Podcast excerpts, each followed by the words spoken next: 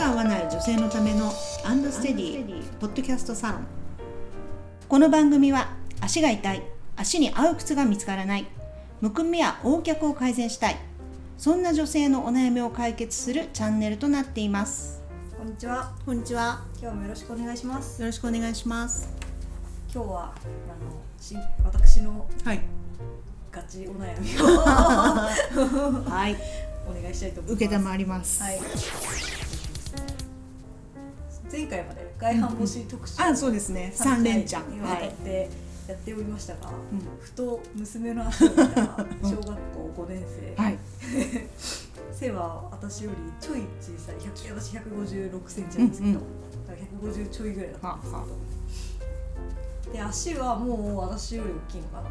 で22センチ22センチぐらいだと思うんですけでもまだねあれですね発育途中って感じですね。どそうですうねんもうちょい行きますわね。うん、あら？親指が。あれ？親指が内側にうん。入ってってない？あ。みたいな。見ちゃった。見たら。母は見てしまだったんですよ。うあれ？これやばいんじゃないかと思って。でちょうど子供の外反母趾も出てるよってう。んうん。おっしゃってたじゃないですか、はこれはやばいと思って。いねえ痛みは？痛みは今のところ出てないみたいです、じゃあねまあ何でも若ければ早いんですよ。あの 悪くなるのも早いけど、うんうんもう改善も早いわけ。う、んうん。うんだからまあなんでしょう。ちゃんと足に合う靴を選んででしっかりベルクロとか紐を締めてうん。うんでちゃんと歩いていけば、うん。すぐ治ると思います、もうよかったよかった。そうです。なんか普段言われてるようなこと言ったら 泣いちゃった。ビビってかわいい。怖がっちゃって。そう。だからただねやっぱりお子さんの靴問題で、はまあこれはねしょうがないっていうかい、、親御さんとしてはやっぱり1 4センチの足に1 6センチぐらいの靴をね履かせちゃうじゃないですか、ついつい。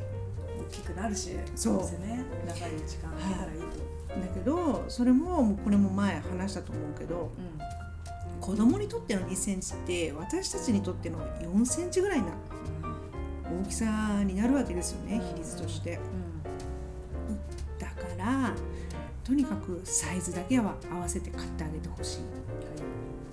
でそのためにはやっぱりねそう子供もね分かんないわけですよ。初めての感覚だったりするからうん。うんこれが不快なのかあのなんだろう心地いいのかっていうことさえあんまりこう言葉にできないっていうか、そうですよね、うん、だからそれはあの親御さんが見る指標として、まあ、あるのは靴の中に中敷きってあるじゃないですか。はい。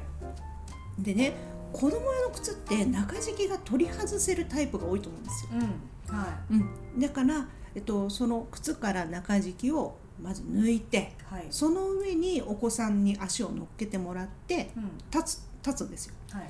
そうするとあの、まあ、靴にはね必ずステスンっていうのがあって、うん。実際、まあ、1 4センチの子でも、はい。ステスンっていうのはあーあの足がねこう自由になるちょっとスペースがうん。つま先の方にあるんだけど、だい。たい10ミリから、まあ、15ミリぐらい長めに取っておくんです。だからそこのカップインソールとか中敷はい。きに足を乗せた時に、うん。ちゃんとステスンがあるかしらっていうのをまず見てあげることが大事。はい。足が大きくなっちゃってたらもうステスンがない状態になっちゃうわけですよ、そうするともう指が全然動けない、うん。ね、指が動けないということは足のなんですかね全体が正しく使えないっていうことともうイコールだと思っていただいていいと思うのでそうすると生育途中の子供の足っていうのが、うん。まあ大人の足にちゃんと育っていかないわけ。ほどで私たちはもう大人だからうん足の骨もちろん骨なんですよ。うん。うんだけど子供の足の骨っていうのは、はい。骨って言ってるけど軟骨なわけ、はいはい。うん、だから軟骨っていうのは刺激を与えていかないとうん。骨になっていかないんですよ、う骨化っていうんですけどね強い骨にしていくにはうん。とにかく歩くことしかないわけ。うん。これは高齢者の時によく言うけどね子供も同じなんですよ、そうそうそう。うんう。んわかりますよね。はい。ねあの骨粗鬆症とかの対策と同じことをやっぱりしなきゃいけないんですよ。なので、うん、まずはサイズの合う靴を。靴を、サイズが合ってるかという確認、うん、そして今度はその靴をちゃんと履いてるかという確認、うん、この2点でまずはいいんじゃないかなと思いますね。うん、そう。本当に子供は早いですよ、うん、もう若い人は改善が早い、うん、で痛みもまだ出てないからね、これが変なところにタコとかでき始めちゃったら、それはもうやっぱ歩き方も見直さなきゃいけないみたいな話になってくるわけですよ。そう子供の足にタコってどういうことっていう話ですよ。そうですよね。うん。それはダメね絶対。それはもう親の責任だわっていう話になってっちゃうから、まあでもちょっと曲がってるかなぐらいだったらいいじゃないですかね。気がついてよかったっていう。ね、よかったよかった。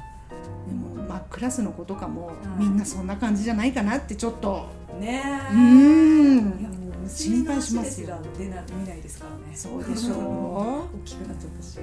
そう。だから意外と盲点だよね、背とかはね、あ背が伸びてるなっていうのはわかるけど、足足どんな形してるかしらって見ないです、見ないから意識しないと、だからやっぱり3か月に1回ぐらいは定点チェックじゃないけど、さっきのあの中敷き外してっていうのはやってあげてもいいかもしれないですね。そうですよね、あとねもう一つ大事なのは、はい、やっぱりね親が背中を見せるってことなんですよ。靴の履き方とかちゃんとやってればお子さんもそうなるってことなんですよ。なるほど。ここね皆さんねお子さんにはお金かけようとするんだけど、うん、自分のこと置いといてってねなるじゃないですか。でもねこれは違うんですよ。お母さんがちゃんとお靴かかとトントンして履いてるのを見て、うん、子供はそれ真似するようになっていくわけです。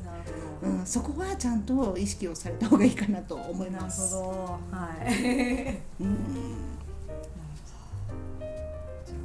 りあえずそれで様子を見ると。そうですね。